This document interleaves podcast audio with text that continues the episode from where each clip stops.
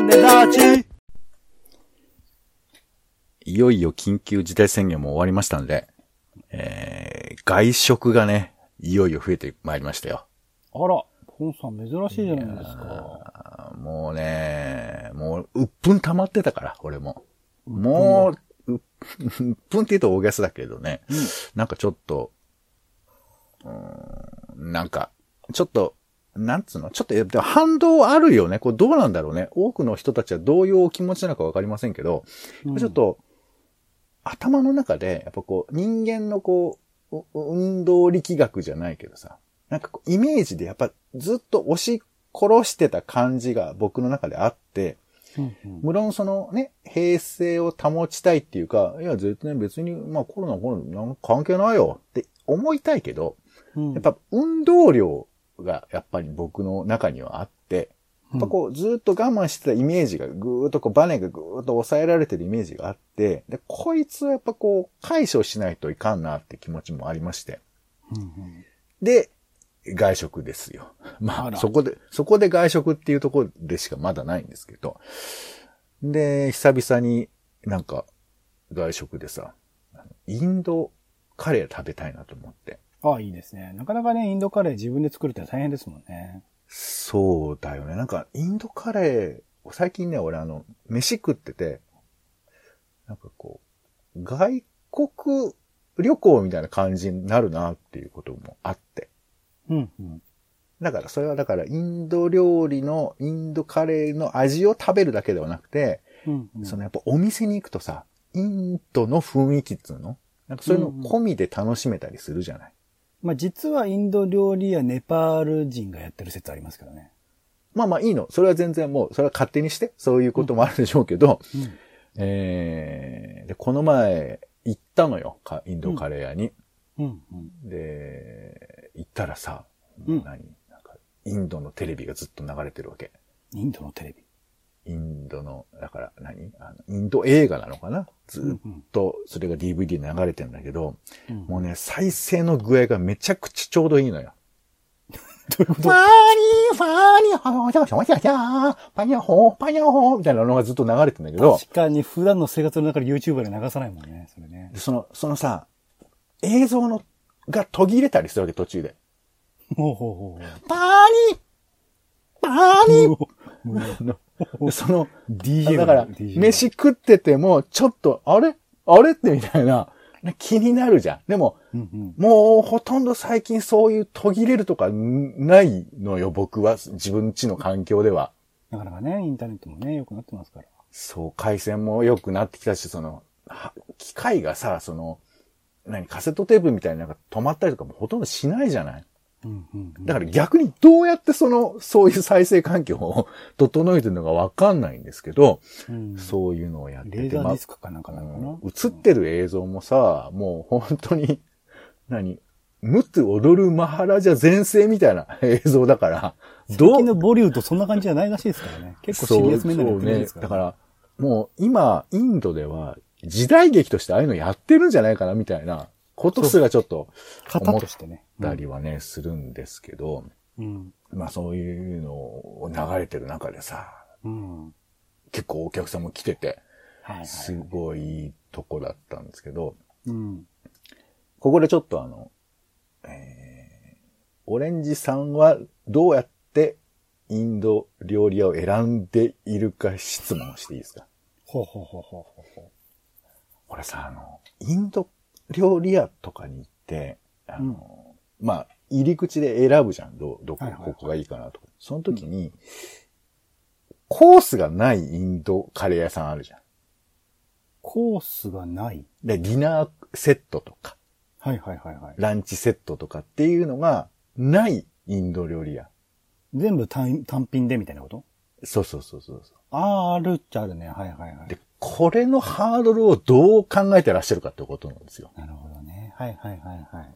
インド料理屋さんでこうコースがない、セットがないって、めちゃくちゃ怖くないですか？なんか。まあ、言ってもね、他のその、いわゆるフレンチとかそういうものに比べるとだいぶハードルは低いんだろうなとは思うけど、それにしてもっていうのはありますね、確かにね？だからその、カレー2個とだいたいカレー2個頼んじゃうじゃない？まあ、セットとかでも2個来るけど、はいはい。それにナンがついて、で、うんまあ、サモサってなんか肉の塊みたいなのつ、つけたりとかしてさ。うんでなんかあのコールスロー的なやつがついたりとかして、うんで、まあこれちょっと贅沢ですけど、まあヨーグルト的なデザートをつけて、でちょっと飲み物なんかつけようもんならさ、単品で頼んだらもうほんと3000とかいっちゃうじゃん。うかうかしてると。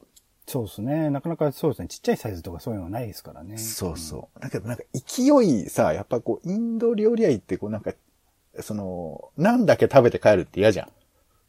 うん。そんな選択はインド人に殴られる気がしますけどね。いやいや、インド人、インド人の人はか食べてんじゃねえって言われる気がしますけどね。優しいからそんなこと殴ったりしないけど、ただなんか、あの、会話はそんなに盛り上がらないかもしれないね。あんなにあれだけ気のいい饒舌だった優しくてインインドの人だったのに。黙っちゃうかもしれないですね。だから、ね、でも、セットじゃないとさ、それ単品で頼まなきゃいけないわけだから、うんうんうん。って思うと、俺はだから入り口でセットがないところはね、いけないんだけど、でも、セットを頼、セットしかないところもちょっと嫌じゃん。なんか、どうぞセット選んでくださいって言われちゃうと、あ、なんか、それはあの、向こうの術中にはまってる感じもして、悔しかったムルギーでしょ？ムルギーランチでしょ？ムルギーランチ、ムルギーランチっていうあのナイルレストランっていう。メニューはたくさんあるけど、選べるのは一つだけっていうおなじみのね、有名な店ありますけどね。そういうところがあるのよね。はいそう。いやいや、だから、そのセットの料理があるところとないところ、どっちを選ぶかなと思ってさ。僕正直ね、事前に調べちゃうんですよ。なかなかだから外食最近特に 行くケースがないから。その単品のみだったとしても、どんぐらいの価格帯なのかとか、自分が食べたいものがあるのかとかね、一応調べていっちゃうんですよね、基本的に。え、街中でフラットインド料理屋とか行かないの？最近は特にないです。外食については、だって外に出るっていうこともかなり、こう前からスケジュール立てて、この日にまとめていこうみたいなことを考えてるから、この日にせっかく出るんだったらこの場所においては、今までに Google マップに貯めといたこの店に行こうとかっていうのを最近は決めるパターンばっかりなので、うん。あの、一応調べちゃいます。事前にメニューはどんな感じか。えーありがとうございました。えー最近あの、この、僕の枕話が、えーあの、線香花火の最後みたいにして終わるパターン多いんですけど、僕のパターンを言っただけなんでね、それをパパさんがどう、どう捉えるかは また別の話ですよ、それは。いや、あの、ほら、どうしてもこのコーナーがさ、あの、雑談のこの練習場所だから、うんうんあの、やっぱ、この人間に対して試したいじゃん。人間に対して試して、で、うんダメだったらこれにお蔵入りにするってパターンなんですけど、えーこのい2ヶ月でずっとお蔵入りなんだよね。そうかな。一切跳ねないっていう。まだ僕の、こう帰ってボール。はそっち側に戻ったのに、そのまま、ポーサが見逃していくから、そんなに僕の球早いですが。どういうことですか？い、や、早いんじゃなくて、うんコロコロコロって、あの、ドブ側の方に捨てていく感じがあるね。コロコロコロってね。あ、その速攻に入れちゃうんだ、みたいな。えー、さあ、ということで、はいよ。えー、友達職場、夫婦のちょっとした雑談から、ツイッターの投稿のネタの種など、直接役には立たないけれど、あなたと一緒に拾いたいということで、種ラジオは世の中のいろんな種を探すポッドキャストです。えー毎回散歩の話からテレビドラマ、えーイベントの感想などね、様々種拾いをしております。うんお相手はカルチャー中毒者のオレンジさんと、どうも。お天気散歩人のポンの二人でやっております。よろしくお願いします。お願いします。さあ、ということで、週の始まりは、おしゃべりの練習場、種枕、えーもう随分喋ってしまいましたが、えーこのコーナーでは、えーいろんなニュースなどのトピックスを、えー拾って喋っております。はい、えー先週気になったことですが、えーまあそうですね。先週はあの、えー社会を考える系 YouTube みたいな話をしましたけども、まあ、社会を考えるきっかけといえば、まあね、いろいろ賛否あるんですけど、やっぱこれ大きいトピックかなということで、えーロシア、フィリピンの記者にノーベル平和賞が、えー受賞されましたということで、えーノルウェーのノーベル賞委員会は8日、2021年のノーベル平和賞でロシアでプーチン政権に臆せず調査報道を続ける独立系新聞ノーバヤ・ガゼータのドミトリー・ムラトフ編集長とフィリピンのドゥテルテ政権に批判的なニュースサイトを率いる女性ジャーナリストのマリア・レッサさんに授与すると発表したということですね。うん。はい。えーっと、二方とも、なんかね、こうメディアの方で。だけど、ね、このロシアのプーチンさんとさ、フィリピンのドゥテルテさんっつったらもう、まあ、ある種ニュースを盛り上げる役としてはすごいじゃない？結構カジュアルに人を殺してそうな人ですよね。まず、そこまでい、まあでもちょっと、あの、まあフィリピンの人だとね、あの、なんだっけ、麻薬取り締まりで、本当にもうすぐに銃撃っちゃうみたいなこととかも、よくニュースではやってましたんで、まあそんな二人に対峙してる。なんかね、動画でも、あの、ドゥテルテさんとめちゃくちゃ顔近づけて喋ってる動画とか見たりしましたけど、いやーなんか、すごいですよ。なんかこういうね、人たちの、えー活躍。うんなんかほら、こういう人たちってなかなかこう着目されなかったり、あと、平和賞をもらえないと、まあこれはそ、そんなこと言ったらいっぱいジャーナリストいるわけですけど、ね、あの、人知れず殺されてしまうことすらあるわけじゃないですか。うん。だから、まあね、そんなこと言ったら、その、例えば、あの、た香港のリンゴ日報の人とかさ、ああいう人たちも含めてだけど、様々に今、記者っていう役割、なんかね、日本だとこう、マスゴミなんて言い方もされますけど、なんかこう、え取材をして、多くの人に知らしめる。で、それがその、個人じゃなくて組織として頑張ってるって人たちは、なんかこう、なんかね、こう、いろいろ賛否はありますけど、お応援というか、ね、継続していってほしいし、こうジャーナリズムが。わかりませんけど、赤旗とかもそうなのかな、多分。あ、ど、どういうこと？なんかその批判的なニュースサイトみたいなもののくくりで言うと、日本で言うと赤旗とかも結構、あの、スクープ出したりするじゃないですか。文春とかもそうだあから。あ。まあ、ただちょっと、これあの、東京新聞の記事だから、その批判的っていうふうに書いてはいるけど、それはその、結果として批判的になっただけで、最初からその、悪く言うために作られてるものではないから、うん。だからまあ、そのね、共産党の赤旗とかは、その批判するためのものではないだろうけど、ただあそこがスクープを上げていることはとても多いよね、最近はね。なんかその政権批判的な役割という意味合いでは結構近しいところっていうあるのかなって。だから日本における、いわゆるその朝日新聞とかそういう毎日新聞、読売新聞みたいなものではないのかなってちょっと聞いてて思ったんですけど、どうなんだろそうね。まあ、独立系っていうところが大きいから、まあ、それこそ堀潤さんの8ビットニュースとか、えーまあ、俺が知ってる範囲ですけどね、神保哲夫さんのビう。日本にもね、だからこういうものがあるっていう見方はできるんじゃないかなとは思いますけどね。オそうだね。まあ、ただ、どれぐらい食い込むかとか、まあ、あとその、状況もあるんだろうね。その首相とかさ、こう、そういう人たちとこう、直接対峙できる環境があるかっていうと、なかなか日本だと難しそうなので、独占インタビューとか、うんだから、それこそ、あの、何？仲良いメディアには出るけど、そうじゃないメディアには出ないとかもあるじゃない。うん。だから、ね、日本、まあだけではないですけど、独特な慣習みたいなものに覆い尽くされて、あとはまあ、これは僕らが言えることじゃないですけど、やっぱ記者の人もやっぱりちょっと及び腰というか、まあそこまでね、危機的な状況じゃないと、僕は思っちゃってるけど、現実どうかっていうのはわかんないところもあって、まあだから記者の人たちには頑張っていただきたいなという言い方しかないんですけど、まあそういう機会をね、このノーベル平和賞がちょっと教えてくれてるのかなと思ったりしました。うんはい。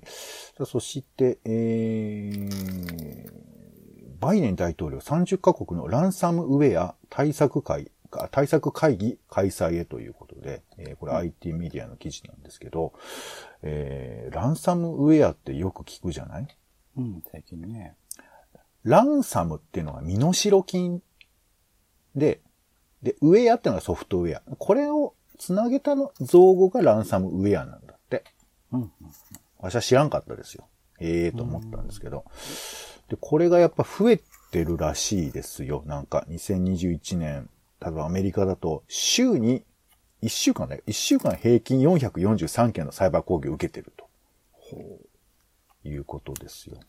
で、なんかランサム攻撃ね、だからほら、インフラとかを狙ってくるみたいな話もあるじゃないですか。止まると困るからね。うん。で、日本だと、まあなんかゲーム会社がね、個人情報を取られたりとかありましたから、だからこういうことで世の中のなんか転覆みたいなことが起こっちゃうのかもしれないなと思うと、まんざらこのね、いやネットのことでしょみたいな言い方はできないなって思ったりはするし、ネットに繋がってない環境がもう、もはや、な、ほとんどないもんね、世の中にはね。まあ、家のね、電気まで全部 IT 管理しちゃってる人がいますからね、オールカでそうみたいだよね。なんかちょっとこういうことも知っておきたいなと思ったりしましたけどね。そして3番目、えー、計91%が緊急避妊薬の薬局販売に反対とこ、と言っていたのが実は42%だったと。えー産婦人科医会が調査結果について謝罪をしたということですね。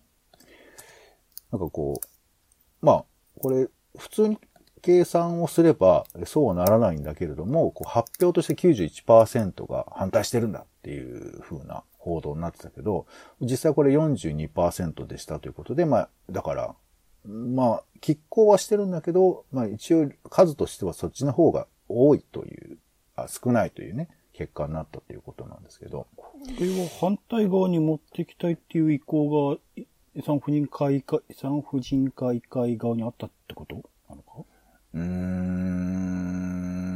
ん、すどう捉えるべきなんでしょうか。まあでもそう捉えるっても致し方ないのかなとこれ最初のだから91%っていう発表した時に疑義が上がったってことなんですかねそうなのかな？日本産婦人科医会では、まあでも、調査結果においては、まあ、91%反対だったというふうな結果。発表してでも手術したんだ。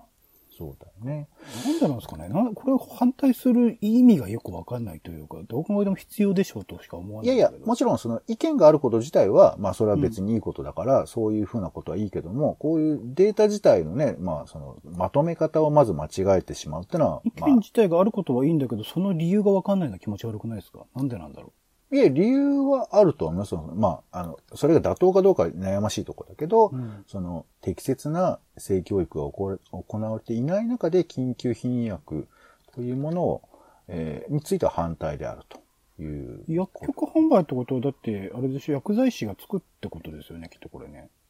そうだね。えーっと、オーバーザカウンター、カウンター越しに薬を販売するということが、えー今回は語られているということそうすると、そこが一種、その、なんか過剰な摂取のストップになるんじゃないかなと思うとい。や、これは多分、うんあのそういう売り方じゃないと思いますよ。あの、いわゆる薬局で普通に薬を買うっていうことだと思います。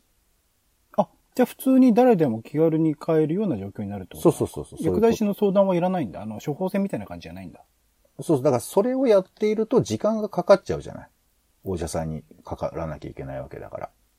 いや、でも処方箋じゃなくて、もう薬局で薬剤師に相談しないと買えない薬ってあるんですよ。でそのパターンおにするのかなと思ったんですけど。どうだろうそういうこともあるのかもしれないね。ちょっとそこをごめんなさい。それだったら、まあ、買い、必要な時に買えるし、そこで相談すれば買えるって状況なのからいいんじゃないかなと思って。まあまあ、だからそういうことだと思う。あの、何らか建設的に、じゃあどうしたら、あの、現実的に、その、まあね、望まない妊娠を防ぐかっていうことだと思うんですけど、そのハードルはやたらめったら高いっていう状況を、まあ、どうポジティブに考えるか。対するってのがなんかよくわかんないな。なんでなんだろまあね、だいや、その背景は僕ちょっとごめん、勉強不足で今パッと言えませんけど、まあそれがうん全く意味がないわけではないけど、でもそれはやっぱこう、検討して語り合うべきだし、で、おそらくは結構話は進んでるはずなんですよ。う。うん。想像ですけど。だからまあ、ね、これ女性の権利を侵害してるっていうふうに、まあ単純に言えば思われることなので、この辺のことはまあ、まあ、オレさんのおっしゃってる通り、議論はおそらく尽くされてるんであれば、まあそういう意味では進めてもらいたいですけど、だからそういう時データが危険よね。間違えてると、なんか、まだまだ考えなきゃっていう話になんか振り出しに戻っちゃうっていうことですよね。はい。ちょっと長くなっちゃうな。まあいろいろありまして、えちょっと流していきましょう。はい。はい。入管が開示拒んだビデオが全面開示、ウィシュマさんが亡くなった、えーそこに映っていたものはという TBS の記事ですけども、これも、まあね、様々な、えーニュース番組などで取り上げられていて、えーまあその映像を直接は見ないわけだけど、それを見た、えー弁護士の方からの言葉なんかを聞くと、結構壮絶で、なんか、セアロガイおじさんかな？んかの番組とか出てましたよ。弁護士の人が。うーん、まあ、まあね。まあこれは、でも、ちゃんと僕らは受け止めなきゃいけないし、こういうことも含めて国がちゃんと情報を発信しなきゃいけないのかなというふうに思いました。黒川紀章氏の名建築解体へ、えー銀座の、えー中銀カプセルタワーなのかな、えー国内外で再利用計画があるということです。皆さんこれご覧になったことありますか？生では多分なかったですね。写真で何回も見てる。マジか、そうか。面白い建物ですよ。なんか、建築をやってる友達と見に行ったことがありますね。ここに住んでるね、人もいたりとかして、えーまあでも再利用されるということがちょっと気になりますよね。えー日産が全長 500km にも及ぶリアル人生ゲームを開発。横浜京都までが、横浜京都間が、えー人生ゲームのマス目となり、専用タブレットでルーレットを回して進むということで、はい、面白そうですね。すごい。えーそして2050年には50億人が水の確保が困難になるという世界気象機関が発表しました。はい。水はね、やっぱり有限というか、貴重な、え資源であるということがわかります。メガネで、メガネ型デバイス、ジンズミーンに、え新モデルということで、半額19,800円で発売されるそうです。はい。僕ちょっと気になってます。それから山本太郎さんが東京8区に出馬するということですね。えー、これもともと出馬を考えていた方が、え調子が悪くなっちゃうみたいななんかツイッターで上がってましたけど、なんかその辺の調整をされてたのかななんて話がちょっと議論になってますよね。はい、そして10番目、えーメトロイドドレッドに挑む8人のチャレンジャーということで、あの、任天堂がメトロイドっていう、まあ結構、えー古くから続いているシリーズの最新作を発表したんですけど、私これで気になったのは、まあこれ要するにこう、メトロイドドレッドを、えーチャレンジして、えーその様子を動画配信しましょうっていう企画なんですけど、この配信に選ばれた方々が、ヒカキン以外一人もわかんないっていうね。知ってる？シュートンさん、ハンジョーさん、ポッキーさん、レプチンさん、誰？シャカさんん、佐々木咲さん。ん？釈迦さんって釈迦さん？あ、釈迦さんは知ってるわ。あの、アトロクに出てる人だ。あ、シャカ、あ、そうなんだ。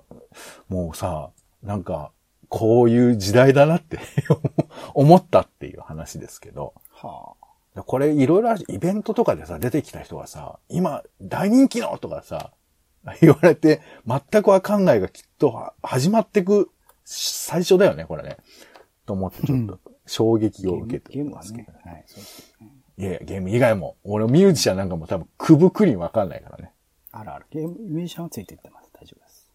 大変ですな。はい。えー、皆さんもそんなご記憶あるんでしょうか？はい。えー、ということで以上、種、種、なんだっけ？えっ、と、いつもコーナーとか忘れちゃいますね。枕のトピックスでした。では最後に枕な予定です。えー緊急事態宣言も一旦は終わりました。えーこれがね、ない、まあ、ないというか、医療体制が崩壊せず、まあ、亡くなる人がね、とにかく早く減ってもらえると嬉しいなと思いますが、えー10月10日日曜日は、えーイラクの総選挙だそうですね。はい、あと、戦闘の日とか。10月11日は、生物多様性条約第15回締結国会議が行われるそうです。それから、リンゴの日、リンゴの歌の日だそうですね。並木美智子さんの歌うリンゴの歌が大ヒットした。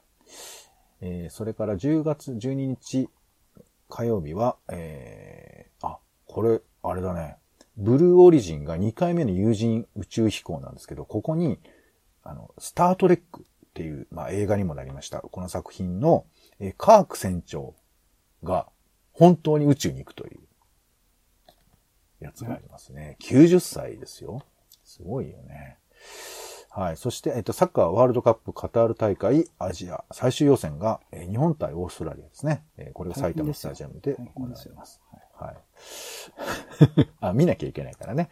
はい。そして10月13日は引っ越しの日だそうですね。えー明治天皇が京都御所から江戸にひ入場したという日なんですってね。えー10月14日は、えーこの日衆院が解散される。えー月末は総選、あ総選挙ですかね。はい。そして、えー鉄道の日。鉄道がね、1922年に初めて引かれたそう。あ、1872年か失礼しました。はい。そして、えー PTA の日でもあるそうですよ。10月15日金曜日は世界手洗いの日だそうです。これ2008年からあったんですね。へえ、面白いですね。感染症対策にはやっぱ手洗いが重要ということです。そして、助け合いの日でもありますね。10月16日は世界食料デー。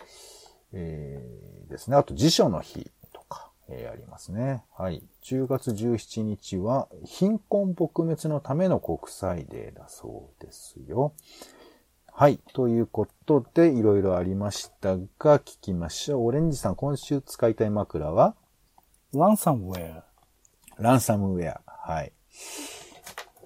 はい、ちょっと覚えておきましょうね。身代金ソフトウェアっておっかないね。日本語に訳すとね。はい。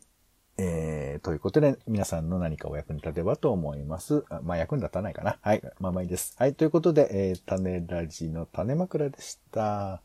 お相手は、えー、ちょっと冒頭のトークをね、えー次回からリニューアルしたいと思います。どうなるでしょうか変わんないかもしれないな。えーポンと、オレンジでした。種ラジ、また。